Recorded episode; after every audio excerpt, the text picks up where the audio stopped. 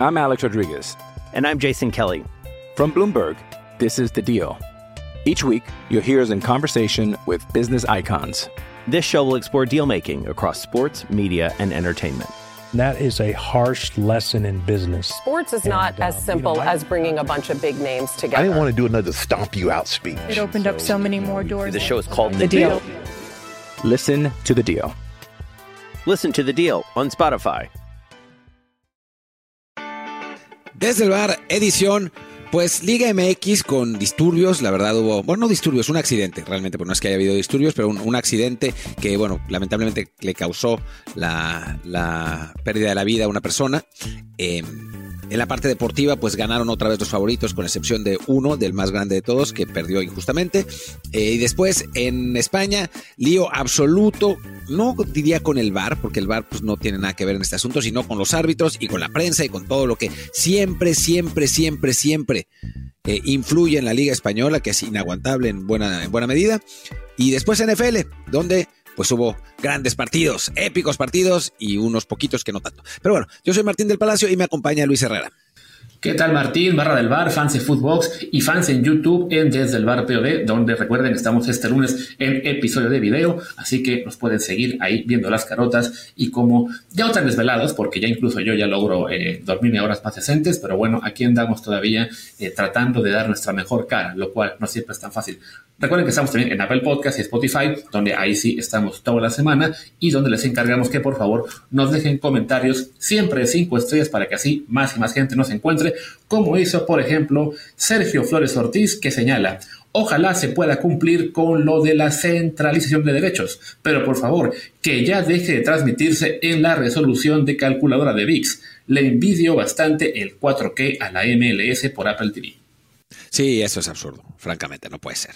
Y en Apple TV, si algo tiene esos partidos, es que se ven súper bien. Y una de las razones por las que la eh, Premier League dio ese salto hacia adelante, más allá del mercado y eso, es por la calidad de sus transmisiones, ¿no? Uno cuando ve un partido de Premier League o de NFL, sabe que está viendo un partido de Premier League o de NFL, mientras que cuando ve la Liga Española no es lo mismo y la Liga MX ni hablar. Sí, yo ya me acostumbré a ver todo por tableta, entonces no, no soy tan fijado con el tema de la resolución, pero claro, cuando de repente tengo la rara oportunidad de ver algo en televisión o en pantalla grande, pues sí, ahí sí se nota muchísimo la diferencia, entonces sería bueno que ahí sea una de las cosas en las cuales la Liga MX le invierta todo el dineral que le está entrando con la venta de jugadores, ah no, que están comprando puros jugadores, eh, los, los poquitos que estaban en Europa los, los siguen jalando, pero bueno. Otro comentario, nos señala Alberto González, César Villaluz dijo que llegó a ganar hasta 200 mil pesos al mes y de todos modos terminó pegándole a la talacha. Los jugadores no se preparan, no ahorran, no ven por su futuro. A ver, no todos, ¿no?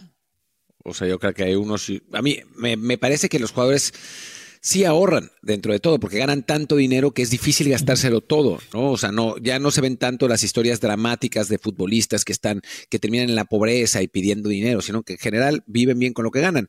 Otra cosa es que no estén preparados en general. Sí, y bueno, yo creo que también es porque esas historias de los que acaban en la pobreza son de jugadores que evidentemente de otra época, ¿no? O sea, lo, lo vemos, en el, creo que el caso más dramático ha sido el de Caviño, que cada tres años se acuerdan de él y van a hacerle una entrevista, ay, miren, sí, pobre Caviño, miren cómo acabó pobre, ¿no? Desafortunadamente, sí, de los jugadores de esta época nos vamos a entrar dentro de 10, 15, 20 años, cosas así, ¿no? Casos, bueno, menos dramáticos como esto, de los que van a la talacha cuando todavía tienen 30, 35 años, pero sí, eh, al, algo se debe haber mejorado en el tema de educarles y hacerles saber, ¿sabes qué? Este, ahorra tantito o por lo menos cómprate una casa, cómprate cosas que te vayan a servir para el futuro y no te lo gastes todos en zapatillas de fútbol, en playeras o en autos que luego no puedes hacer nada con él, eh, como ha pasado en algunos casos. Y ya, último comentario del día Bueno, y los perdón, más para que, mañana. que- que- que inoc- perdón, que inocente, Luis. Zapatillas de fútbol y playeras. ¿Crees que se gastan en eso? ¿Que despilfarran el dinero No. en eso? ¿Cómo? Ay, Lo, Dios, lo, no este, no usan en ser. otra cosa, eh, pero como yo, yo pensé que, no, es que dije desperdicio. Digo, habrá quien lo haga en alcohol y mujeres, pero eso no es un desperdicio. No, ya mejor no vamos a entrar por ahí. Último comentario, los demás, a lo mejor para la edición de mañana, nos dice Rafael Domínguez Orrantia, que si no me equivoco es Comilla MX. Muy buen episodio, ojalá y haya jóvenes mexicanos escuchándolos. Yo solo tengo una duda, ¿en qué barrio de mala muerte vive Luis? Ya van dos episodios que se escucha la policía o la ambulancia de fondo. Rafa, Al contrario, estoy en Varsovia, en un barrio, la verdad, bastante decente, muy tranquilo. El verdad es que aquí sí hay policía. Aquí cuando hay un raro crimen, sí viene la policía a atenderlo. Estamos tan mal acostumbrados a que nuestro querido México la policía no se le ve ni se le espera, que claro, nos sorprende cuando hay una patrulla trabajando. Bueno, aquí en Barcelona sí hay policía, pasa que no resuelve los crímenes, nada más pasan. no, o sea, no tengo idea qué hace la policía más que detener algunos vehículos que se, que se pasan altos, pero cuando alguien se roba, por ejemplo, una vez, les voy a contar esta anécdota eh, con Luis. Eh, le voy a tratar de hacerla corta. Íbamos caminando por, por un barrio en el centro de Barcelona y le robaron el celular a Luis. Sí. Eh, se lo robaron, pero bueno, tan estúpidos eran los ladrones que dejaron prendido el Find My iPhone. Entonces nosotros íbamos siguiendo el celular. Bueno, fuimos con la policía y dijimos, a ver, le robaron el celular a mi amigo, pero lo estamos siguiendo. Y aún así, aún así, la policía juntó a todos los junkies del barrio para preguntarles si ellos se habían robado el celular. Es, en serio, no, es broma esto. ¿eh? Eh, y después, eh, en una lenta persecución, porque fue lentísima, con la policía fuimos caminando, porque obviamente esos junkies no se habían robado nada, fuimos eh, caminando hacia donde eh, estaban los que se robaron el, el, celular realmente. Cuando llegamos, ya sabían que veníamos, o sea, ya les habían dicho que venía la policía y eran una, pareja, y la chica le dio a Luis el celular y le dijo, pues ya estuvo, ¿no? No hay bronca, aquí está el celular, ya no me denuncien. Al final los denunciamos, eh, estuvimos ahí metidos hasta las 4 de la mañana en, la comisaría y dos días después entro a un bar y veo a una chava y pienso, yo esta chava la conozco. Y después de tres segundos pienso, esta era la ladrona. o sea, la soltaron y ya estaba en el bar. Que además el tema de la denuncia fue porque el policía, bueno, uno de los policías que estaba en la comisaría me insistió, me dijo, no, sí, por favor, tienes que denunciar porque si no, no podemos hacer nada. Pues ahí está, metí la mugre denuncia y de todos modos no pasó nada. Que bueno, Increíble. es algo que lamentablemente compartimos muchos países latinoamericanos, España, y así este, algunos en el sur de Europa, pero bueno, donde estoy, que es más bien centro-norte Europa, pues sí, eh, afortunadamente el tema de la delincuencia es bastante menos problema. Entonces, cuando escuchas la patrulla o la ambulancia, porque sí están trabajando, y sí, aquí andan muy a las vivas en ese aspecto. Pero bueno, ya dejémonos de anécdotas de crimen y, y su, bueno, desafortunadamente creo que en el tema de crimen no podemos acabar porque sí, como ya mencionó Martín, al, al, arranque del programa, pues hubo este desafortunado, este, le vamos a decir accidente de momento porque no tenemos todos los datos, más el hecho de que, bueno, sí, alguien en una camioneta, este, eh, tras el partido Santos Monterrey, desafortunadamente ahí en Torreón, atropella a algunos fans del Monterrey y falleció una persona, además hay algunos sentidos de consideración.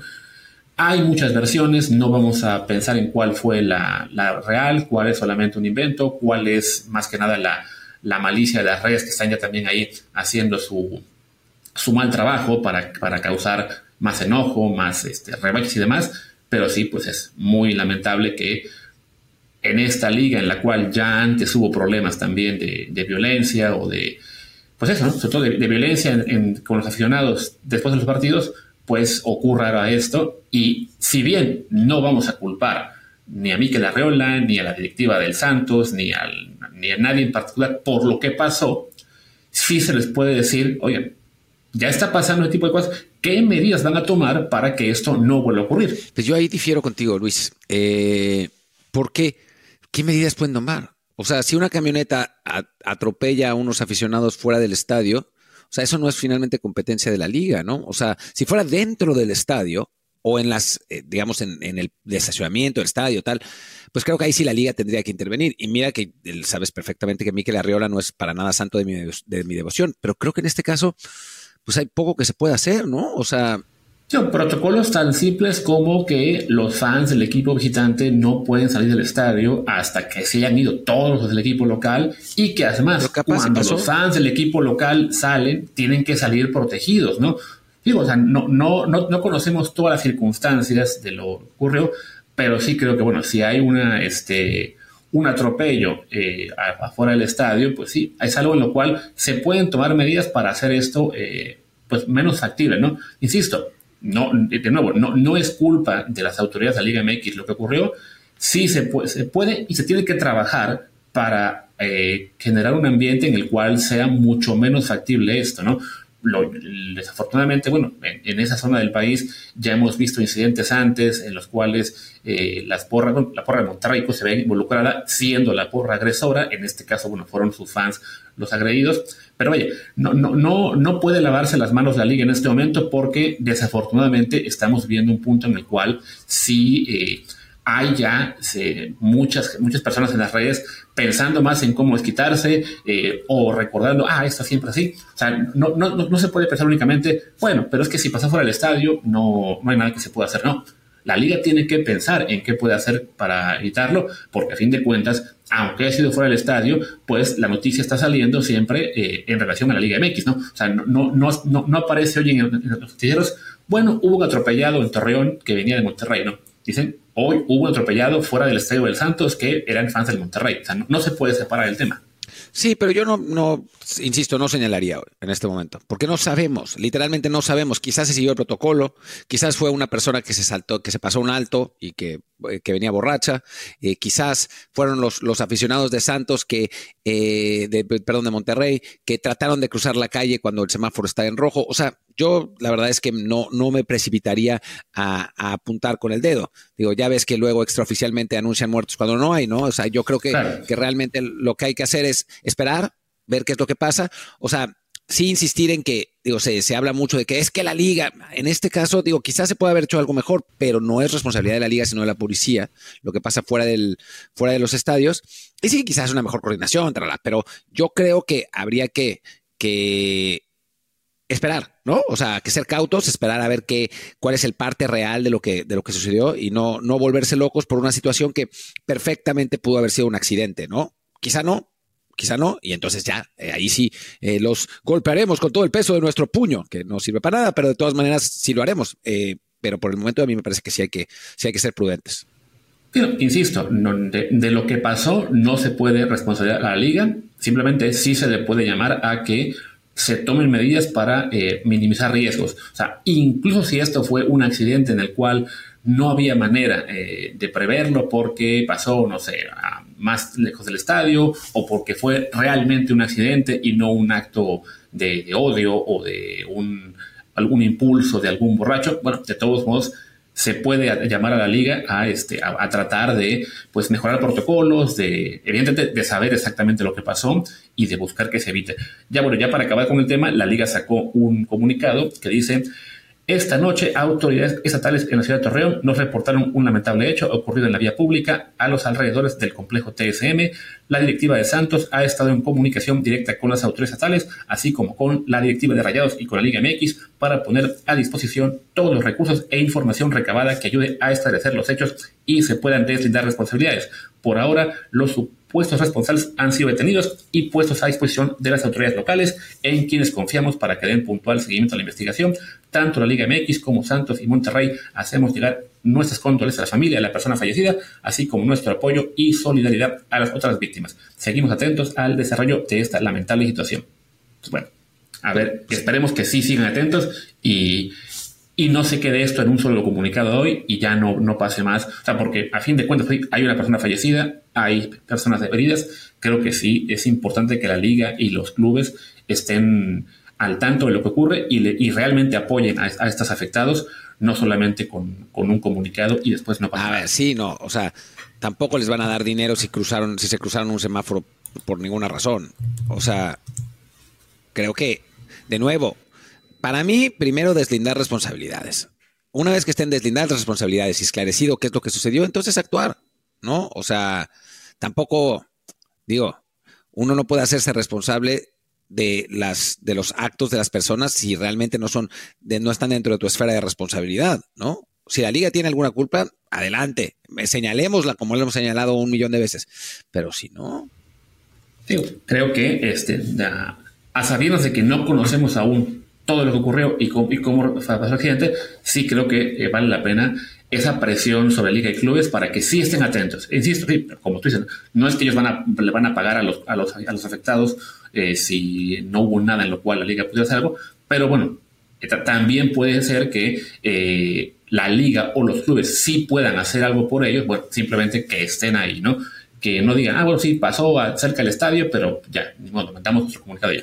Pero bueno, creo que ya le dimos demasiado tiempo a, esto, de lo cual, como sabemos, todavía falta mucho por aclarar. Pues ahora sí vamos a lo deportivo, ¿no? Que a, fin de cuentas es lo que más gente nos viene a, a escuchar o a ver en este caso aquí en YouTube. Y pues arranquemos con esta jornada que nos deja, yo creo que de lo más impresionante, Martín, no sé tú si vamos a ver cronológico, de que por un ratito el Necaxa fue el líder del torneo. Es lo que te iba a decir, o sea, hablemos de los equipos grandes, de los equipos líderes del Necaxa y San Luis, que están, eh, han ganado sus dos partidos, líderes generales, eh, tienen a dos chicos ahí por diferencia de goles eh, un poco más arriba, América y Monterrey, pero me parece que es circunstancial. en cualquier momento, tanto Necaxa como, San Luis, pues van a, van a despegarse y bueno, ya sabemos, ¿no? Los, el buen trabajo que, suelen hacer las directivas. No, ya hablando en serio, hablando en serio, y podemos irnos sí en, orden cronológico porque uno de estos equipos está involucrado.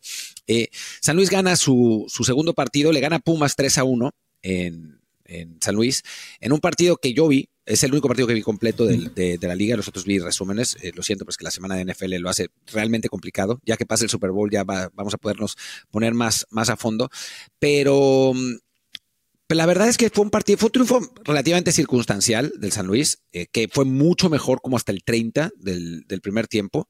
Después Pumas en pareja y Pumas es, para mí, notablemente mejor en el segundo, eh, solo que falla un montón de veces y, San Luis sí acierta. El, el, 3 a 1 es un, es un contragolpe bien resuelto por Benjamín Galdames, ese jugador eh, que, bueno, que muchos querían en la selección mexicana y que ahora está apenas adaptándose a la, a la Liga MX. Pero bueno, es, es un es un muy buen resultado, ¿no? Para el, para el equipo potosino, un, un, triunfo que, digo, sin que a mí me parezca realmente merecido, si es un triunfo por el que trabajaron. Además, y hay que decir la realidad, los tres de arriba de San Luis son muy buenos, ¿no? O sea, Bonatini, Vitiño y Klimovic, me parece que ahí han, han juntado un, buen equipo con Ricardo Chávez que sigue jugando bien. O sea, creo que es, es, es un equipo de San Luis que el año pasado sorprendió al llegar a semifinales y creo que por plantel lo subestimamos esa temporada. O sea, me parece que San Luis puede tener un, buen torneo y puede hacerlo bien. Y en el caso de Pumas, pues la lesión de Funes Mori eh, muy desafortunada, eh, se fractura las costillas, tiene un neumotórax, eh, va a necesitar un par de meses de recuperación. Por suerte, Pumas había contratado a dos nueves. El problema es que Memo ayer sí, la realidad es que se come dos jugadas, una muy clara, que, bueno, hubiera resultado en una mejor situación para Pumas y tiene que, pues, que corregir la, mira y de nuevo el Chino Huerta jugó muy bien, jugó muy bien el partido de ayer, de antier. El Chino Huerta gane, pierda, empate o se cancela el partido de Pumas, el Chino Huerta siempre juega muy bien.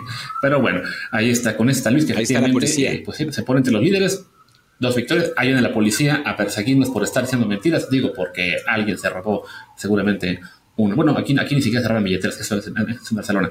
Pero bueno, otro partido, como decíamos, el San Luis gana, dos victorias, eh, está entre los líderes. También en esa misma hora, o casi en el viernes, el, el Necaxa va y gana en Puebla, 2 a 1. Eh, pues que bueno, para el Necaxa creo que dos victorias consecutivas era un escenario que muy poco se planteaban, pero bueno, hay que reconocer que lo hace primero ante un Atlas que también es de los más débiles y un Puebla que si bien eh, sorprendió quedando muy arriba en la tabla el, año, el torneo pasado, bueno, tampoco es que sea un plantel tan impresionante, que además está en su típico proceso de pues reconstruir tras haber vendido, jugadores, entonces no es, no es una gran sorpresa que ganara el Necaxa, es un partido del cual pues también vimos resúmenes, entonces no tampoco nos podemos meter a, explorar mucho, vámonos al siguiente que fue, bueno, eh, de los partidos de los Espera, quiero decir solo una, una cosita solamente de Necaxa, otra vez otra vez, buena actuación de los dos mexicanos sub-23, eh, de Ricardo Monreal, que pone una asistencia, y de Heriberto Jurado, que eh, esta temporada ha arrancado bien, que pone su segunda asistencia de la temporada. Simplemente eh, decir Que no, le digas Sony América a Chivas porque lo acaban, bueno, ya a este punto da igual, lo van a acabar comprando o América, o Chivas, o Monterrey, o Tigres, ya ni para qué nos hacemos con o LFC, ahorita hablaremos de ese, de ese caso, entonces ya que lo compre quien sea, pero bueno, por lo qué bueno que Jurado ya esté, parece, empezando a, a tener más regularidad, más importancia en, el, lo que es caso, y bueno, es un jugador que sí eh, le vemos un potencial importante, eso, potencial importante, no quiere decir que lo vamos a poner de nuevo, que, o, que vamos a creer que es una figura para hacer eh, eh, este en Europa, simplemente es, puede llegar a ser muy buen jugador y hasta ahí como también puede llegar a ser mismo jugador, pues alguno de los que estuvo en el Juárez Cruz Azul, pero pues un 0-0 en creo, creo que el que más lució fue, ¿cómo se llama? Fue el portero, ¿no? Jurado. Jurado. que ya pues, hace un rato que no lo ve. Que, el jurado tuvo una, una muy buena actuación. De que era, era la, la, gran promesa cuando estuvo en Veracruz, lo compra Cruz Azul, nunca logró consolidarse ahí, desafortunadamente, creo que le pesó tanto la camiseta como que estuviera la corona y no se quisiera ir. Cuando por fin se fue, pues ni Jurado ni Gudiño lograron este, pues, establecerse, lo mandan a Juárez y por ahora ha tenido un arranque de torneo pues decente con este empate en el cual es importante. Eh, de Juárez hemos comentado en, otros programas que es, un, es, un, equipo que invirtió bastante, que parece que empieza a, a querer armar un plantel más importante. Vamos a ver si logra más adelante pues mostrar una mejor cara. Por ahora, la verdad es que sí, no. Ese puntito se lo deben al portero. Y Cruz Azul, que bueno, también logra su primer punto del torneo, sigue sin lograr su primer gol del torneo, algo un poco preocupante. Eh, ¿Cómo se llama? Bueno, recordamos todo lo que fue la, la polémica que hubo antes de arranque del torneo con la salida de Escobar, con, con las acusaciones contra el Selmi, contra Iván Alonso. Pues por ahora, en lo deportivo, no han logrado eh, dejar atrás esa turbulencia. Pero bueno, es eso de arranque de torneo son solo dos partidos. De todos modos, que un equipo como la máquina no logre meter un solo gol en dos juegos de arranque de torneo, creo que sí es un mal augurio. Lo es, lo es. Por el momento, yo, yo sí sigo pensando que Cruz Azul se va a recuperar. Creo que por plantel tiene como para, para realmente eh, pues ser uno de los protagonistas del, del, fútbol mexicano. Déjame ver cuál es la, el siguiente partido de Cruz Azul. Eh, ah, mira, toca, Mazatlán. Es la, la, receta, la receta que le mandó el doctor. No, solo eso, sigue Mazatlán en, en, México, en Ciudad de México, después también de local ante el Tijuana y luego visita Querétaro. O sea, está puesto el calendario para que Cruz Azul despierte, eh, tome un poco de, ritmo y ya después le toquen partidos un poco más complicados ante San Luis, ante Tigres. Curiosamente, cuatro de los próximos cinco de Cruz Azul son en casa. Qué raro, ¿no? Es, supongo que es para que vaya gente al Estadio Azul, lo hicieron a propósito, eh, pero...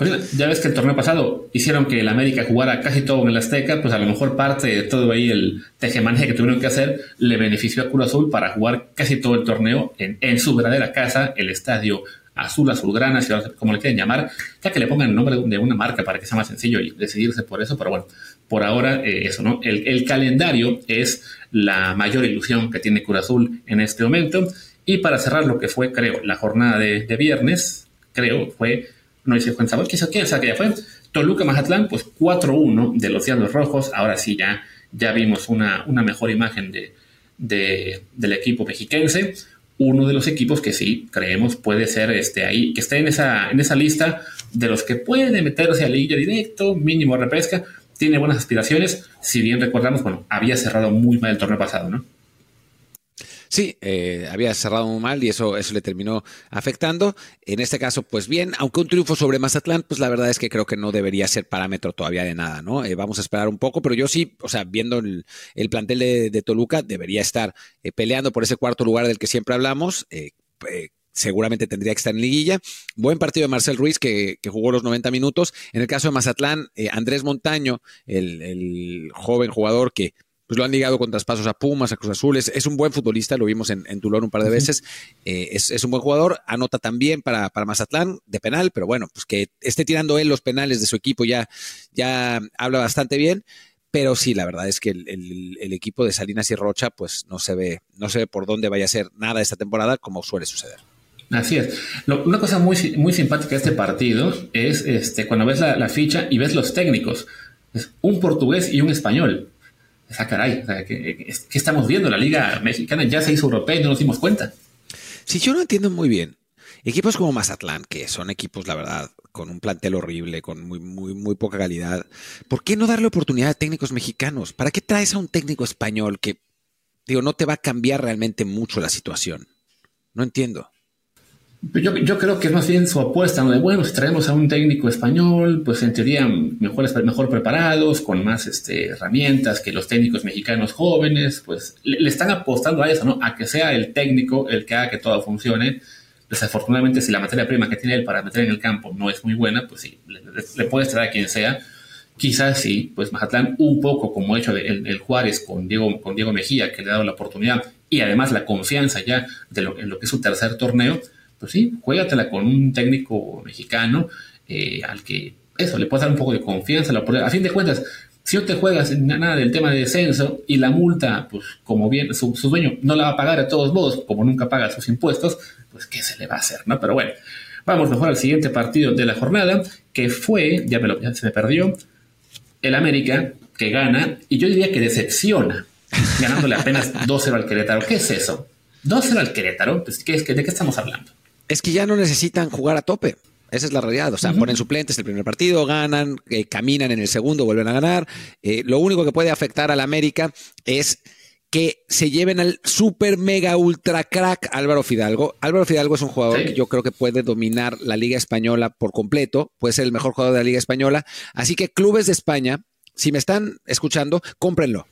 Peleense por, Álvaro Fidalgo, llévenselo del América, eh, por favor, que ya no es, o sea, está muy bien en la Liga MX, pero también puede hacerlo en España, en Europa y hasta la selección puede llegar. Llévenselo, llévenselo, llévenselo, fuera, fuera, fuera. Y si de paso quieren llevarse a Julián Quiñones también y no sé, a, Jonathan Dos Santos que está jugando muy bien, también llévenselo. Llévense la mayor cantidad de jugadores de la América posibles, por favor. Y sí, bueno, en este caso, pues sí, el América, digo, sí, bueno, no sé si decepción, pero le costó un poco, o sea, los goles cayeron en el segundo tiempo al, 61 y al 84. Entonces digo, siendo América el equipo más poderoso en este momento de la, liga, que te cueste tanto romper el cerrojo del Querétaro, pues sí, habla de que todavía están, digamos, en modo pretemporada. Ya, ahora sí, ya, ya no fue con 11 mexicanos, ya, ya regresó al 11 Fidalgo, Cendejas, eh, Valdés, Cáceres, Lipnowski, además de, bueno, de Quiñones, que es México colombiano. Entonces, sí, bueno, ya, ya fue el 11, digamos, más habitual de, de las Águilas. Y aún así, bueno, se, ve que están recuperándose.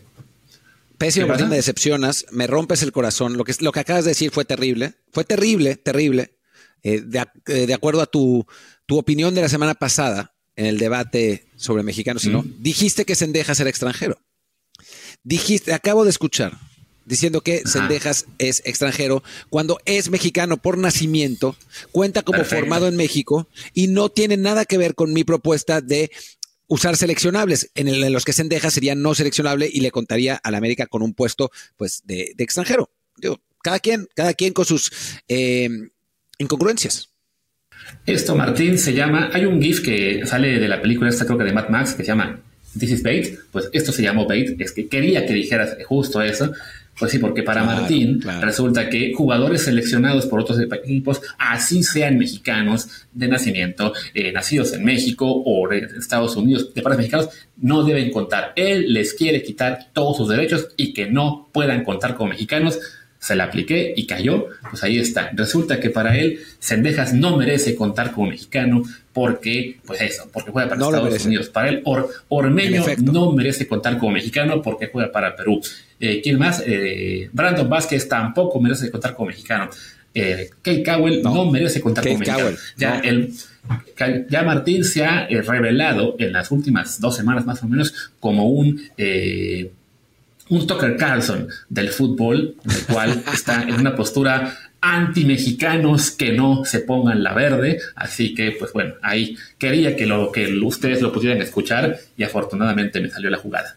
Yo voy a, no, no, no me escondo de mis posturas. Mi postura es clara y es así, como lo acabas de decir. Jugador que no es seleccionable por México, tiene que, no puede contar como mexicano en la liga. No, puede tener su pasaporte, puede votar, puede hacer lo que sea, pero la nacionalidad futbolística es la que es y no es la misma que la nacionalidad real. Terminado este tema, eh, sigamos con, con la América.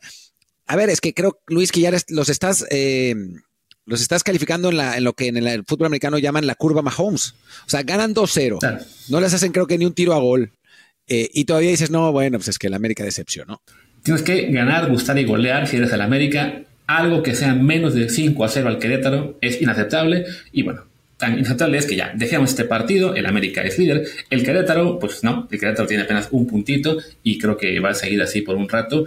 Sobre todo este, porque pues sí, el plantel que trae no, no espanta a nadie. Y tampoco espanta a nadie lo que vimos después. Bueno, espanta a, la afición, a la, a la, televisión, a los patrocinadores. Un Atlas Tijuana 0-0 ¿Qué podemos decir de este partido más allá de que mejor vamos al siguiente? Mejor vamos al siguiente, sí. 0-0 eh, Atlas y Tijuana, nada, nada, más que decir. A ver, déjame ver cómo tengo el orden cronológico. Ah, pues ya estamos por acabar. Eh, Después Tigres se enfrentó a Chivas en un partido que estuvo parejo por lo que por lo que dijeron. Yo lo, lo tenía abierto en una pantalla mientras veía el fútbol americano. Eh, estuvo parejo y al final se decide por una muy buena jugada de Bruneta que termina resolviendo bien Córdoba y, ganan los Tigres, pero Chivas no se vio tan mal por lo que por lo que leí. Sí, Chivas trabajando bien, desafortunadamente para ellos, pues les toca a Tigres, que es de los equipos también fuertes, que no sufre tanto, bueno, lo, que es este arranque de torneo. Y bueno, recordemos que jugaron el miércoles, no habían arrancado la, liga el fin de semana, sino que le hicieron chance a ellos y a León de, jugar un poquito después. Gana Tigres ese partido 2 a 1. El León ahora debutan en casa, suman otra victoria, seis puntos ahí en ese grupo de cinco equipos que han ganado los dos. Y sí, me parece que, bueno, se, confirma como un buen candidato. Sebastián Córdoba, hay que también enmarcar esto, está como líder de goleo. Tenemos, de hecho, dos mexicanos como líderes de goleo. También está ahí Salvador Reyes de la América, increíblemente. Están, empatados con Jen Meneses y con Bonatini de San Luis. Entonces, bueno, hay que disfrutar este raro momento en el cual tenemos mexicanos peleando por el título de goleo, aunque sabemos que eso no va a durar mucho. No, no va a durar mucho. Debutó Kate Cowell, parece que lo hizo razonablemente bien, eh, que se vio eh, mejor cuando estuvo abierto del lado izquierdo que como, que como nueve, entró por Macías. Supongo que la idea será eventualmente poner a Cowell y a Chicharito de, de nueve. Vamos a ver si al final de cuentas se cierra lo de, lo de Javier. Parece que va por ahí la cosa. Pero por lo pronto, lo que, por lo que pude ver y lo que leí, Macías tampoco lo hizo tan mal. Creo que Chivas puede andar, ¿eh? O sea, puede, puede ir peleando eso, el, cuarto lugar. Todavía pelearle a los equipos como Tigres me parece que es, un paso demasiado grande, pero, pero no, no tiene mala pinta. Volvió a jugar el hijo del Tilón Chávez como, como lateral izquierdo. Parece que lo hizo razonablemente bien. Y del lado de Tigres, pues sigue el, proceso un poco de rejuvenecimiento poco a poco, ¿no? Eh, los jugó Felipe Rodríguez, pues está lesionado Nahuel. Después, los veteranos Aquino, Pizarro, Samir, Carioca y Niñac siguen, pero pues ahí estuvo Laines, estuvo Córdoba, estuvo Bruneta, estuvo Angulo, eh, Gorrerán, que está eh, rayando los 30. O sea, de a poco Tigres se sigue rejuveneciendo y además, pues su plan le está funcionando porque pues sigue, sigue ahí arriba. Sí. Jugó Marcelo Flores unos, minutos por Bruneta, jugó también José Herrera. Ahí van, poco a poco rejuveneciendo. Pues mínimo, que valga la pena si van a estar repatriando y asegurándose de que ningún mexicano se vaya a Europa, pues por lo menos que los pongan a jugar. Pero bueno, ahí está, ganan este partido. En la siguiente jornada, increíble, pero bueno, va a haber un duelo interesante. San Luis Tigres, dos equipos que arrancaron bien. También, bueno, con todo lo que hablamos hace rato del Santos Monterrey, es un duelo de esos de de peligro entre el tema de las aficiones. Ya hemos, yo me acuerdo de un par de veces en las cuales Tigres presumía que hicieron invasión a San Luis Potosí y que fueron eh, mayoría en el estadio. Entonces, bueno, autoridades, por favor, pónganse las pilas. Este partido eh, se puede poner intenso afuera del estadio y también dentro. Y bueno, pues hablemos ahora del, que, del partido con el cual arrancamos el episodio, con lo que hubo esta cancha. Ahora hablemos de lo que pasó en el campo. Santos Monterrey, gana el Monterrey 2 a 0 en el Santos modelo. Y pues en lo que fue aparentemente el partido de despedida de Omar Campos. Omar Campos por fin se va de Santos Laguna. Tanta oferta que llegó, tanto interés que hubo de Europa por él, por fin se va a la MLS con el LAFC. Sí, uno de esos jugadores que, eh, pues a final de cuentas hay que decirlo, como es, no cumplió las expectativas de muchos. Eh, esperábamos yo menos que otros, es la realidad, pero esperábamos que, diera ese paso adelante y que fuera el lateral izquierdo de la selección. Hasta ahora no ha, no ha tenido la capacidad para hacerlo. Eh, vamos a ver cuál es la oferta del AFC, por cuánto se va de Santos, para saber qué tan hambre, quiero decir, qué tanto necesita el dinero Orlegui, porque ya sabemos que, con lo del Sporting de Gijón están necesitando dinero eh, de, de, cualquier forma. Y sí, un poco, un poco una decepción. Ojalá que en la MLS logre trascender. Ya sabemos que es más fácil eh, salir desde ahí. Entonces, pues, pues ojalá que logre dar el paso adelante. Ajá. Ojo, un detalle. Eso de que es más fácil salir desde ahí, que es lo que nos han ido vendiendo desde hace años para que se vayan mexicanos para allá. Sí, es más fácil si surgiste de la MLS. Hasta ahora, el único mexicano que se fue a la MLS y después se fue a Europa fue Pizarro porque le fue tan mal en la MLS e iban a fichar a Messi que como ocupaban su plaza de extranjero, lo dejaron libre y lo rescató el AEK Atenas de, Almeida, donde es suplente. O sea, hasta ahora, eso de que así los compramos y luego los venderemos a Europa, eso no pasa.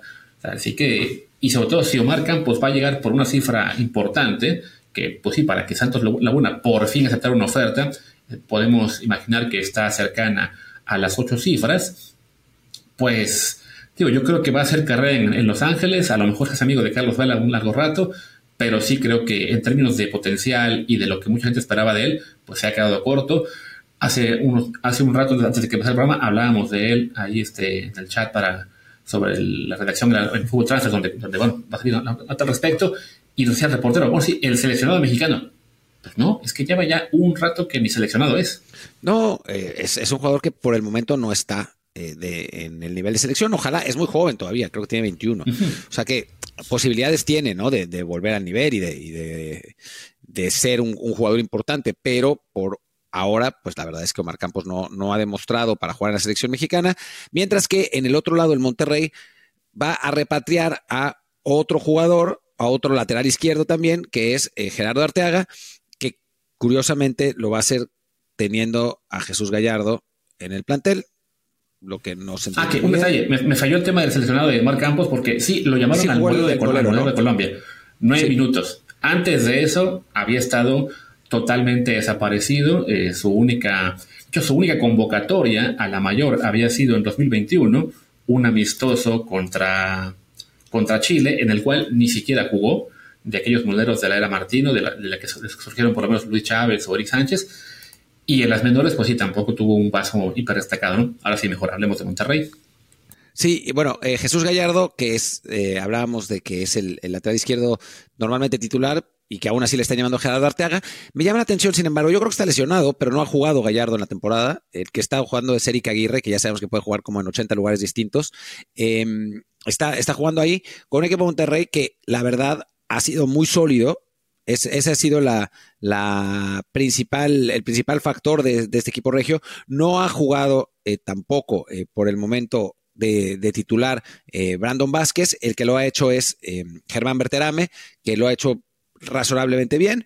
Ganan 2-0 en un partido que quizás fue más parejo de lo que dice el marcador, con mayor control de balón de Monterrey, pero con, con, Santos generando algunas, algunas opciones. Obviamente el equipo lagunero extraña a Bruneta, por el momento sus, eh, sus jugadores, el, bueno, Fagundes, que es el que, el que llevaron para sustituirlo, no ha podido todavía adaptarse, es demasiado, demasiado pronto. Y en el caso de Monterrey, pues lo que habíamos visto en las últimas temporadas, ¿no? Solidez atrás, ganando los partidos eh, que tienen que ganar, eh, como tiene que ser. El problema de los, de los rayados ha sido desde hace muchos años la liguilla, ¿no? Y en, una, en un tema personal, me da gusto que Héctor Moreno siga jugando, siga jugando los 90 minutos de cada partido, siga haciéndolo bien. Es eh, una persona a la, que, a la que yo quiero mucho y que, bueno, eh, a la edad que, tiene, a la edad futbolística, que siga en uno de los equipos top de México y siendo titular los 90 minutos de cada partido y jugando bien, pues la verdad me da mucho gusto. Sí, sí, comentas que este partido, bueno, que quizá el trámite del juego fue más parejo de lo que señala el 2 a 0. También hay que decir, bueno, fue un partido un poco condicionado porque Monterrey mete el primer gol muy temprano, ¿no? Maxi Mesa al minuto 4. Entonces, sí, ya desde ahí, pues eh, pudo más, o sea, pudo sobrellevar un poquito mejor el partido y bueno, Santos Laguna no le, no le pudo todavía eh, pues causar tanto peligro, ¿no? El tema del el, heredero de Bruneta, pues sí, le ha, le ha costado, es normal, apenas segundo partido, Fagundes no, no hizo mucho, curiosamente lo sacan para que entre Santi Muñoz, así que bueno, por ahí una buena noticia, por lo menos que sí esté, esté jugando, aunque sea poquito, pero bueno, ya le, le han dado minutos, sí, de hecho, le han dado, este partido fueron casi 20 minutos, es de lo mejor que podemos hablar de él en un buen rato. es, juega poquito, poquito, poquito, pero ahí está, teniendo oportunidades. Esperemos que ese paso por el Newcastle eh, en las fuerzas básicas algo le haya dejado y no, no falte mucho para que sea su torneo de explosión. Eh, de Monterrey, bueno, lo que comentabas, ¿no? Gallardo está lesionado aparentemente, ni siquiera fue en la convocatoria. Quizá por eso están tan insistentes con lo de Gerardo Arteaga, que parece que se va a cerrar en cuanto acabe la Copa Africana. Bueno, no cuanto acabe, en cuanto Cayembe, que es su, su relevo ahí en el Genk pueda volver a, a, jugar ahí en Bélgica, pues bueno, ya será cuando se concrete lo de Arteaga, que pues a ver si eso implica que Gallardo regresa a Pumas o no sé, o que le van a decir, ah, sí, ya vete a disfrutar de la vida en Europa. No, ya. Va a ser simplemente pues este acapare y acapare de jugadores. Querían reducir extranjeros en la Liga MX, pues bueno, ahí está una de las consecuencias que ya para que se vaya un mexicano va a estar aún más difícil. Y si se van, de todos modos, cada seis meses van a salir los cañonazos de Monterrey, de América, de Tigres, de Cruz Azul, para tratar de regresarlos. No te preocupes, Luis, con la reducción de mexicanos. Pronto vamos a seguir importando mexicanos eh, no seleccionables de la MLS y así eh, con eso cumplimos, cumplimos la cuota. Pero bueno, con eso terminamos la Liga MX. Hagamos la pausa, creo que no la. Hay que decir, bueno, que faltó, Faltó un partido que, bueno, no faltó. El Pachuca León, que no se juega ahora, se pospone para febrero. No sé por qué. Eh, algún, alguna razón tendrán ahí con el tema de León que jugó mundial, no sé, pero bueno, ese partido no se disputa, entonces tienen ahí un pendiente. Jornada 2 y ya estamos con partidos pendientes, pero bueno, diría que es un punto perfecto para que aquí sí nuestro productor Fede meta la pausa y al regreso hablamos de otros temas. I'm Alex Rodriguez. And I'm Jason Kelly. From Bloomberg, this is The Deal. Each week, you'll hear us in conversation with business icons. This show will explore deal making across sports, media, and entertainment. That is a harsh lesson in business. Sports is not And, as um, simple you know, I- as bringing a bunch of big names together. I didn't want to do another stomp you out speech. It opened up so many more doors. The show is called The Deal. Listen to The Deal. Listen to the deal on Spotify. Y hablemos de otros temas, hablemos, bueno, de, sí, otros temas, sí, porque quedan dos. Hablemos del Real Madrid, hablemos de Vinicius, hablemos de el triunfo que tuvieron sobre la Almería de 3 a 2, muy polémico, con decisiones arbitrales eh, claramente a favor del Real Madrid. Vamos a escuchar la, discusión del VAR, eh, la discusión del VAR después del gol de Vinicius, que muchos, casi todos, todos los que no le vamos al Madrid, pensamos que fue con el brazo. Inversa derecha, inversa derecha. Esta, para punto de contacto. Ahí, ahí. Eso es. Fran, te voy a mostrar, ¿vale? Le da en el hombro derecho, ¿vale? Perfecto. Sí, Ahí la tienes. dale, lánzamelo. Ponme Vamos a ponerla super slow. Le da en el hombro. Valora tú la posible falta en ataque. Pero para mí, Tenemos falta ahí- ataque no hay. coincido contigo. Y la pelota Ponme impacta en el hombro para la, para la Fran. Eso es. Dame high behind. Te pongo high behind también. Vale, te, un frame más. Después párale en el punto de contacto para que se vea, por favor. Perfecto. Le da con el hombro. Dale por la anterior. ¿de acuerdo? Por la anterior. Eso es. Voy a señalar. Por la anterior. No hay falta. Por la anterior. Ha decidido y el árbitro da gol, gol, gol, gol, gol, gol, gol, gol, gol, gol. Pues ahí está. Ahí está el labio del bar. Gracias a nuestro productor Federico, que ahí Fede del Cueto, que se nos, nos dejó ya lista esa, esa participación. Digo, yo creo que pues es el. Ha estado bien haciendo mucho gimnasio y es el hombro más grande de la historia. Para mí, pues más que hombro, eso parece el, el brazo, pero bueno, dicen que como toca en la parte blanca de la to- toca la camiseta, pues sí, este, no lo, lo dan como, como el hombro. En lo que fue, de todos modos, un Yo, carnaval. yo creo que deberían, perdón Luis, yo creo que los, los clubes deberían jugar ahora con manga larga, porque así eh, tocaría siempre la tela, más allá de donde esté la, la tela. Pero además, lo que me parece increíble, increíble de esa revisión del bar, mientras eh, Luis, eh, yo creo que en, en Polonia volvió el COVID, porque está lleno de ambulancias todo el tiempo, o, de, o de policía, pero bueno, en fin. Em, a mí lo que me parece es que las tomas que muestra el bar son ridículas. O sea, es absurdo. No puedes tener una toma lateral donde está parcialmente obstruido el cuerpo de un jugador eh, y después una toma aérea a una enorme distancia como para determinar el punto de contacto de una jugada. O sea, es que es ridículo. Y más, allá, más, más aún que después aparece una toma de frente donde se ve que la, la pelota le pega a Vinicius en parte en la parte de la camiseta y en parte abajo. O sea, y, e incluso Vinicius mueve el brazo. Es que es, es realmente para mí, una, una mano clarísima. Y más aún, más aún, porque se señala originalmente mano. Y el VAR llama al árbitro para cambiar la decisión. Cuando, pues, no parece haber una eh, decisión, digo, una, un- un- una toma clara e incontrovertible de que la decisión estuviera equivocada. El problema real, además, es lo que dice Luis y con lo que iba a entrar, el absoluto carnaval que se armó después. Porque entre los aficionados del Madrid, que ven los partidos del- desde lo- los ojos del Real Madrid, y los aficionados del Barça, que si esto hubiera pasado a favor del Barcelona, hubiera dicho jamás es mano, y los del Madrid hubieran dicho Negreira, pero como fue al revés, es Madrid roba todo. Es cada vez que, hay una decisión controvertida, es una burla. O sea, el fútbol español se ha convertido en una discusión eterna sobre el arbitraje y sobre los robos, no sobre lo que pasa en el campo, que cada vez es peor. Sí, sí, además, eh, volviendo al tema de esa jugada, como señalas, ¿no? Lo, lo, que fue esas tomas que ponen en el bar, ustedes solamente lo escucharon. Bueno, sí, no sé si en YouTube si habrán visto también la imagen. Son tomas, este, ¿cómo se llama? Este, pues realmente de cuadro por, o sea, ni siquiera cuadro por cuadro, sino que era eh, un cuadro, saltaba ocho cuadros y te pasaban el siguiente. O sea, la, la calidad de, de, las cámaras del bar, eh, o bueno, en general de transmisión de, de, la Liga Española, lo que hablábamos, ¿no? el no ser la Premier, que su cuadro por cuadro te daba un salto como de, no sé, sí, eso, salto por Dios. 7, 8 frames para llegar al siguiente y no se podía ver. Ahí sí podemos decir que incluso en la Liga MX el VAR es mucho más eficiente, mucho más preciso en lo que es en el tema de la televisión, ¿no? De que si ves eh, milisegundos, milisegundos, casi, casi, cómo se mueve el, el balón o la, la, persona implicada. Aquí sí era de que, ok, viene el balón, salto de dos metros del balón, ok, ahí está, lo tocó. O sea, sí fue, era una, una calidad pobrísima de la imagen. Y pues eso, ¿no? En un, en, una, en un partido en el cual además, pues no fue solamente esa, sino fueron tres decisiones del VAR todas en contra de Almería, en un partido que recordemos, el Almería iba ganando 2 a 0, tuvo el 3 a 1, se los, se los quitan con el VAR, esta, ese, no me acuerdo cuál fue la otra ahora mismo, pero bueno, la verdad es que pues, se, entendió el, el gran, eh, la gran molestia que tuvieron los Almería cuando acabó. No recuerdo ahora mismo quién fue el jugador que sí declaró en, ahí la televisión. Eh, francamente, este, pues sí, alguien decidió que aquí no podemos ganar. A ver si no le meten una suspensión por ello, o curiosamente, la próxima vez que toca jugar contra el Madrid, ahí también le caería una roja.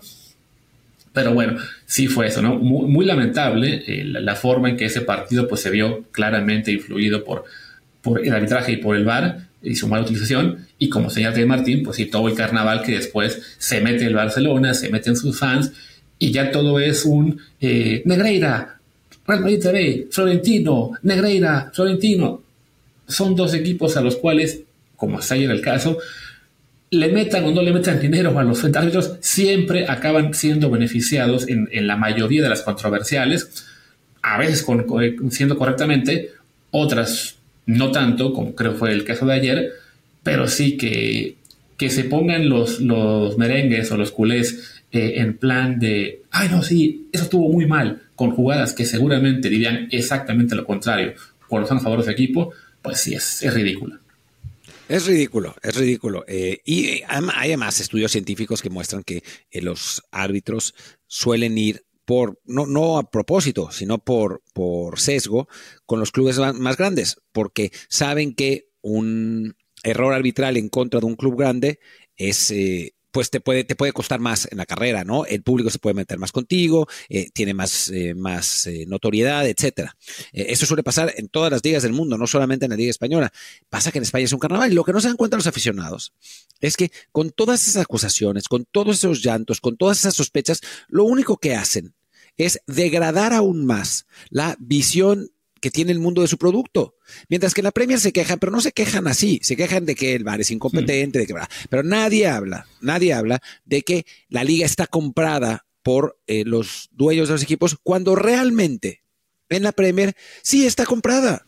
Está comprada por los jeques de, de Emiratos que han roto las reglas del fair play financiero y que le pueden costar al Manchester City el descenso. Si es que pasa, aunque creo que no va a pasar y al final de cuentas se van a decir, ay, pobre Manchester City, te vamos a quitar siete puntos en una liga que van a ganar Uy. por 18 y entonces pues no va a pasar nada, de cualquier modo van a ser campeones. Digo, pero ya dieron con el Everton el parámetro de que son 10 puntos, entonces sí, el City tendría que ganar la liga este año por unos 15 o 20 para estar más seguro, pero sí van a aplicar esa de que, ay, pues le quitamos 15 y la ganó por 16, qué pena, ¿no?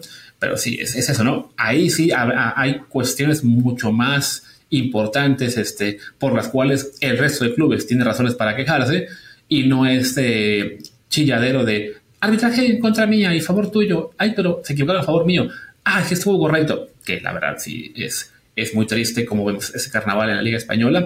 Y de nuevo, el partido de ayer en particular, sin que tengan que meterse los del Barcelona o Xavi, que ahí con su. que de plano sí se, se nos cayó el, el mito con Xavi no tiene Hernández. vergüenza, Xavi. No tiene, tiene vergüenza. vergüenza y digo, cuando pierde siempre es porque alguien más y cuando va del Madrid también tiene ahí su cuchara. El, el, nunca pensé que iba a poner yo a Xavi Hernández y el Piojo Herrera en la misma, en la misma frase, pero, pero increíblemente me recuerdan mucho uno al otro en este momento. Y, Y nada, pues eso. eh, Y aún sin que se meta la gente del Barcelona, pues sí, ese arbitraje de ayer, esas intervenciones del VAR de ayer fueron muy, muy controversiales. Además, en un partido en el cual, pues, se estaba haciendo historia porque el colero Almería le estaba ganando al Real Madrid. Eh, alguien, señala, alguien señalaba, no voy a decir quién porque Martín se enoja, pero ya se imaginarán que, bueno, era la primera vez en la historia que un equipo con 42 puntos de desventaja le está ganando al Madrid en su casa, 2 a 0 al medio tiempo. Sí, una, una- una estadística bien trascendente en, en la vida, pero bueno. Y bueno, terminemos. Ahí fue que, ahí fue que llegó la. yo, a lo mejor ahí fue que vieron la estadística y dijeron, "Uy, no, esto no puede ser. Y ahí, como decía el jugador de Almería, alguien decidió, esto no puede ser, no se puede hacer ese tipo de historia negativa. Bar, haz lo tuyo. Pues es lo mismo de siempre. Pero bueno, en fin. Eh, por cierto, eh, Sergei Miliko en, un- en última hora, eh, Sergei Milinkovic Savic- eh, se arrepiente, se arrepiente de haber ido a Arabia Saudita. Creo que la única persona que, que quisiera irse a vivir a Arabia Saudita es Luis Herrera, eh, que es un férreo defensor de la Liga de los Jeques. Esperando que, así como a los del MLS le llegue también su cheque, pero hasta el momento los jeques no han dado ningún cheque a este show, tal vez por mi culpa. Eh, pero bueno, eh, hablemos, hablemos ya de la NFL. Eh, la NFL que se jugó la, la- la semana divisional, que es para nosotros la más divertida de la temporada, porque son en general cuatro partidos pues entre los mejores, eh, mejores equipos de, de la liga, y esta vez no decepcionó, sobre todo con dos juegos. Eh, uno, el Green Bay San Francisco, que estuvo a nada de ser una sorpresa, pero el pateador de Green Bay la calabaceó, esa es la realidad. Eh, y el otro, el, el Kansas City Buffalo, que estuvo, no diría a punto de ser una sorpresa, pero estuvo a punto de darnos unos tiempos extras que hubieran sido épicos, pero el pateador de Buffalo la Scott Norwoodió.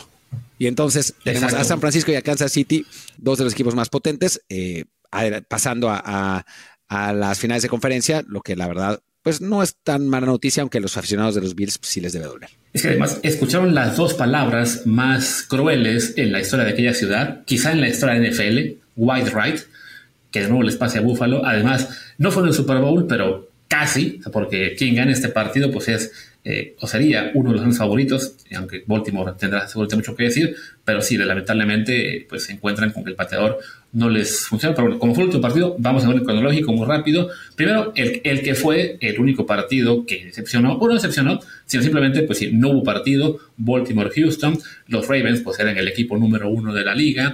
Eh, les costó un poquito en el primer cuarto, digamos, establecerse, porque bueno, venían de una semana de descanso y una de campechaneo, porque habían tenido ya el, el bye asegurado desde las 17. Entonces, al principio, Houston les dio un poco de pelea, pero una vez que eh, los Ravens se establecieron, pues sí, acabaron dominando con claridad, ganaron 34 a 10. CJ Stroud, este, no, este coreback novato de los Texans, que bueno, tuvo una gran actuación en la temporada regular y también muy buena, aunque no espectacular ante Cleveland en la ronda pasada, pues esta vez no apareció, normal, enfrente estaba una de las mejores defensivas de la liga, el equipo más completo quizá, y pues nada, los Ravens avanzan y van a recibir a, a los Chiefs en la siguiente ronda. Creo que el ser el único equipo que no tuvo que sufrir esta semana, pues nos, nos deja esa duda, vamos a decir, de, cómo van a responder en un duelo eh, que se ponga intenso, que siga hasta el final, en el cual haya eh, mucho más presión. El último cuarto, pequeño detalle, pues hay que recordar que en lo que va de temporada, cada partido en el cual esperábamos que Baltimore sufriera, apaleó a los Niners, apaleó a los Lions, apaleó a los Seahawks, ahora le ganan a los Texans así de fácil. Y si llega a ser un partido en el cual el pateador sea factor, pues tienen al mejor de la historia. Eh, entonces creo que, pues no, de momento no se les ve muy preocupados. No, aunque bueno, del otro lado está el mejor coreback de la liga, uno que va en camino de pues pelearle a Tom Brady el puesto de mejor, de mejor jugador de la historia. Así que creo que va a ser un partido épico ese, ese Kansas City contra, contra Baltimore. Eh, sí, quizás por plantel Baltimore parezca eh, mejor, pero me parece que el, el coreback equilibra. Va a ser un, partido pues realmente muy, muy interesante. Y del otro lado, del lado de la nacional, A ver, espera. Ojo, espera, espera, a ver. Eso de que tiene mejor plantel Baltimore, pero se equilibra con el coreback, me suena que estás eh, minimizando al MVP de la temporada. O sea, este año en particular, yo no diría que Mahomes por sí solo basta para equilibrar la balanza cuando enfrente está un Lamar Jackson, que insisto, va a ser el MVP de la temporada regular, jugó muy bien an- ante Houston y está en un nivel, yo lo pondría equivalente ahí entre Mahomes, Josh Allen, Lamar, ¿eh? Así que quizá el resto del plantel ahí sí puede ser la diferencia. Sigan minimizando a Patrick Mahomes. Lo han hecho toda la temporada. Toda la temporada han minimizado a Patrick Mahomes. La temporada pasada también minimizaron a Patrick Mahomes. Eh, llevan años y años diciendo, no, es que no, no se dan cuenta que Patrick Mahomes es el Messi de la NFL y todavía no ha llegado la época de decadencia de Messi donde el Barcelona perdía todos esos partidos. Eh, yo con el, con el con el mejor de la liga hasta que pierda. Y puede ser, pero el mejor de la liga ayer lanzó para 215 yardas. Porque jugó bastante bien, sin duda. Pues ganaron por tres puntitos nada más. Y de nuevo, porque el pateador de Búfalo la, la mandó a la derecha. Entonces, Ok, te, la doy. el, pateador de Búfalo, eh, eh, el pateador de Búfalo la mandó a la derecha. ¿Cuánto tiempo quedaba? Que quedaba un minuto algo, ¿no? Sí, un minuto, un minuto 20 por el estilo. ¿Tú sí, es muy factible que, en ese 40 Mahomes les dará la vuelta. Sí. Exacto. pero insisto, este fue un partido en el cual tanto Mahomes jugó muy bien, sin duda, como la defensiva tuvo mucho que ver. O sea, a, Josh Allen lo limitaron a, a una actuación bastante pobre. Eh, yo no creo que, que si estamos hablando de que por plan, pobre. O sea, tuvo final, 186 final, yardas, un QBR de 65. O sea, sí, sí, o sea, insisto, el, el, a lo que voy es que. El QBR, el QBR es una mentira absoluta porque no, no toma en cuenta las, las, anotaciones por tierra. Por tierra, Josh Allen fue hecho, realmente si espectacular en el partido. Ah, pues si no, las cuentas, las cuentan mal. Hecho, el QB, si las cuenta, el, lo, el, que no las cuenta es el rating. Que en el rating ahí Pero sí igual. tuvo 86 Josh Allen y 131 Mahomes. O sea, o sea, sí jugó mejor Mahomes que Josh Allen insisto. El detalle es que el tema es de por plantel, Baltimore es mejor que Kansas City. Ayer el plantel de Kansas City, la defensiva en particular, fue importante.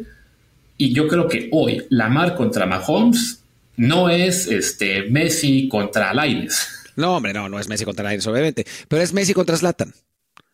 Y normalmente cuando jugaban Messi y Slatan terminaba ganando Messi. Pero bueno, vamos a ver, vamos a ver, vamos a ver. Quizás gana, quizás gana la mar, ¿no? O sea, hay que recordar que Tom Brady tuvo una etapa de 10 años donde no ganó ningún Super Bowl. O sea, es, es uh -huh. irreal pensar que vas a ganar todos los, los Super Bowls.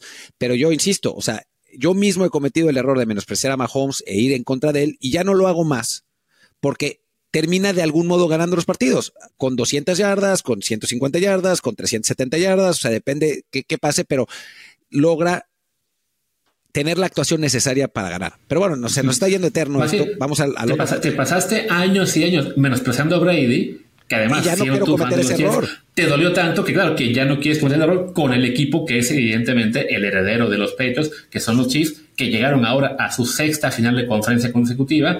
Es la segunda ma- mayor racha de la historia, justo debajo de los ocho que tuvieron los Patriots de Tom Brady. Entonces, por supuesto que no se les puede escatar nunca, como pasó ayer, que yo pensaba que ganaban los Bills, pero bueno, siempre ocurre algo. En este caso, un pateador que, que falla el, el gol de campo, que además, aunque como señalas, ¿no? en el tiempo que quedaba, seguramente Mahomes eh, hubiera podido mover el balón para que Kansas City consiguiera los puntos de la victoria. También hay un mal de Búfalo no haber logrado avanzar ese balón hasta el touchdown en lugar de tener que conformarse con un intento de gol de campo no tan fácil, eh, faltando 1.20, ¿no? Pero bueno, en la americana creo que ya nos comimos ahí todo, ¿no? Baltimore Chiefs va a ser un duelo muy parejo. ¿Tú crees que Mahomes será suficiente? Yo creo que este en particular va a ser uno de esos años en los cuales, ok, final de conferencia y hasta ahí, porque enfrente está un equipo y coreback que sí lucen muy imponentes. Vamos a ver, vamos a ver. O sea, es- va a ser muy interesante. Y el otro lado, para mí sí hay un desbalance muy importante. O sea, yo creo que los Niners son amplísimos favoritos sobre Detroit. Tuvieron su partido eh, de su partido trampa contra Green Bay, un partido que realmente debieron haber perdido. O sea, para mí Green Bay fue mejor. Eh, los, los Niners tienen la suerte, ahora sí que la suerte del campeón, porque si anotaba ese gol de campo, eh, Green Bay se ponía 7 y como estaba jugando Brock Purdy, no se veía cómo. Green Bay es un equipo muy joven, obviamente se desinfló al fallar el gol de campo Carlson. Eh, ahí empezó a mover las, las cadenas Brock Purdy. Christian McCaffrey demostró su, su calidad, eh, pero me parece que Green Bay eh, lo, lo- lo debió haber merecido con un poco más de, de confianza. Con Aaron Rodgers de coreback seguramente lo hubieran ganado por fin, pero bueno, no pasó. Eh, a final de cuentas ganan los, ganan los, los Packers. Y del otro lado, por más que Detroit le gana espera, bien espera, a Tampa espera, Bay, espera, espera. no lo Espera, verás. espera, Tú espera. puedes- puedes- Ajá. No, es que sí, que quiero hablar del, del, juego de los Packers, que ya que señalas de que con Aaron Rodgers quizá hubieran ganado. A ver, este Aaron Rodgers, de, bueno, el del último año, no, evidentemente este año no, pudo jugar por, por, su lesión, ya no era tan decisivo. Y Jordan Love, hay que decir, aunque a ti te costó mucho aceptarlo, en los últimos este, últimas semanas estaba jugando a un gran nivel. Pero no, pero no, en, este, no en este partido. No, en ese partido no, no jugó tan bien. a eso iba, a eso iba. Claro, a eso iba, tranquilo, tranquilo. De hecho, y en la última jugada, Jordan Love no fue Aaron Rodgers, fue Brett Favre, de plano. O sea, jugó a lo Brett Favre y acabó comiéndose una intercepción. Pues sí, que ya mató el juego. Que de todos modos sí, debieron haber ganado los, los Packers, porque sí, habían sido mejores a lo largo del partido. Y como señalado, Brock Purdy eh, tuvo un partido, la verdad, flojísimo. Están mencionando mucho en Estados Unidos que pues parece que no puede jugar en la lluvia. Entonces, más le, más le vale a San Francisco que el partido que sigue, que la final contra Detroit, no, no haya lluvia, que parece que no la habrá, porque sería el único factor ahí que le puede eh, dar una posibilidad a los, a los Lions, que por momentos sufrieron ante Tampa Bay, pero ya una vez que logran separarse, este, pues controlan el partido. Eh, sí tuvo una serie al final Tampa Bay para buscar el empate, pero pues duró dos, dos snaps y que Mayfield tuvo también una intercepción Creo que Detroit pues ya hace historia este equipo al llegar a la final de conferencia por primera vez, creo que en 32 años, algo así, que también, bueno, no, había ganado un juego de, de playoffs en un buen rato, pues que ah, tiene a la, afición en, Michigan realmente vuelta loca, además con el extra de que Michigan ganó el, título universitario, pero sí creo que ya aquí se acaba la historia de, de, pues, de Cenicienta o de redención de los Lions de los cuatro equipos que quedan vivos, son el, más débil. Sí, son, son el más débil y creo que no, no, tendrán ninguna posibilidad con San Francisco. Oye, ya nos fuimos en una hora, mejor cortemos ahora mismo porque si no, no nos va a escuchar ni, ni nuestras familias que por sí ni nos escuchan. pues sí, ahí está. Entonces, pronóstico para el Super Bowl, yo creo que ambos decimos que San Francisco, yo creo que Ravens, tú que Chiefs, ¿no? Yo, o sea, a ver, a, mí me parece que Ravens y Chiefs está, es un partido parejo y puede ganar cualquiera, pero, insisto, si tuviera que apostar, no apostaría en contra del, del mejor jugador de la liga. O sea, el MVP. O sea, la mar. no es. La mar no es el. O sea, ¿cuántos MVPs ganó Tom Brady? Creo que tres o cuatro. Uy, te acabo de dar con todo. Pa, pa, pa, pa, pa, pa, pa. Pa. Luis, ya no puede más. Pa, pa, pa, pa, pa, pa, pa, pa, pa. Ya se equivocó Martín de programa, pero bueno, ahí está. al, rato que, suba esto el productor a, las redes para que vean que ya, ya está a punto de subirse a la mesa, gritarme que soy un estúpido y no sé cuántas cosas más. Eh, por lo pronto, pues sí, terminemos esta emisión que se nos fue larga, aparentemente como una hora, y regresamos mañana a hablar de los tres mexicanos que quedan en Europa. Y sí, despidamos. Yo soy Luis Herrera, mi Twitter es arroba Luis Yo soy Martín del Palacio, mi Twitter es arroba Martín de ELP. El del podcast es desde el bar POD, desde el bar pod y el Telegram es desde el bar podcast. Muchísimas gracias. Nos vemos mañana. No son tres, son como seis. No exageres, Luis, por favor. Por ahí. Todavía nos quedan algunos, poquitos. Sí, Cruz Azul o Monterrey no deciden lo contrario algunos días. O el LAFC. Chao.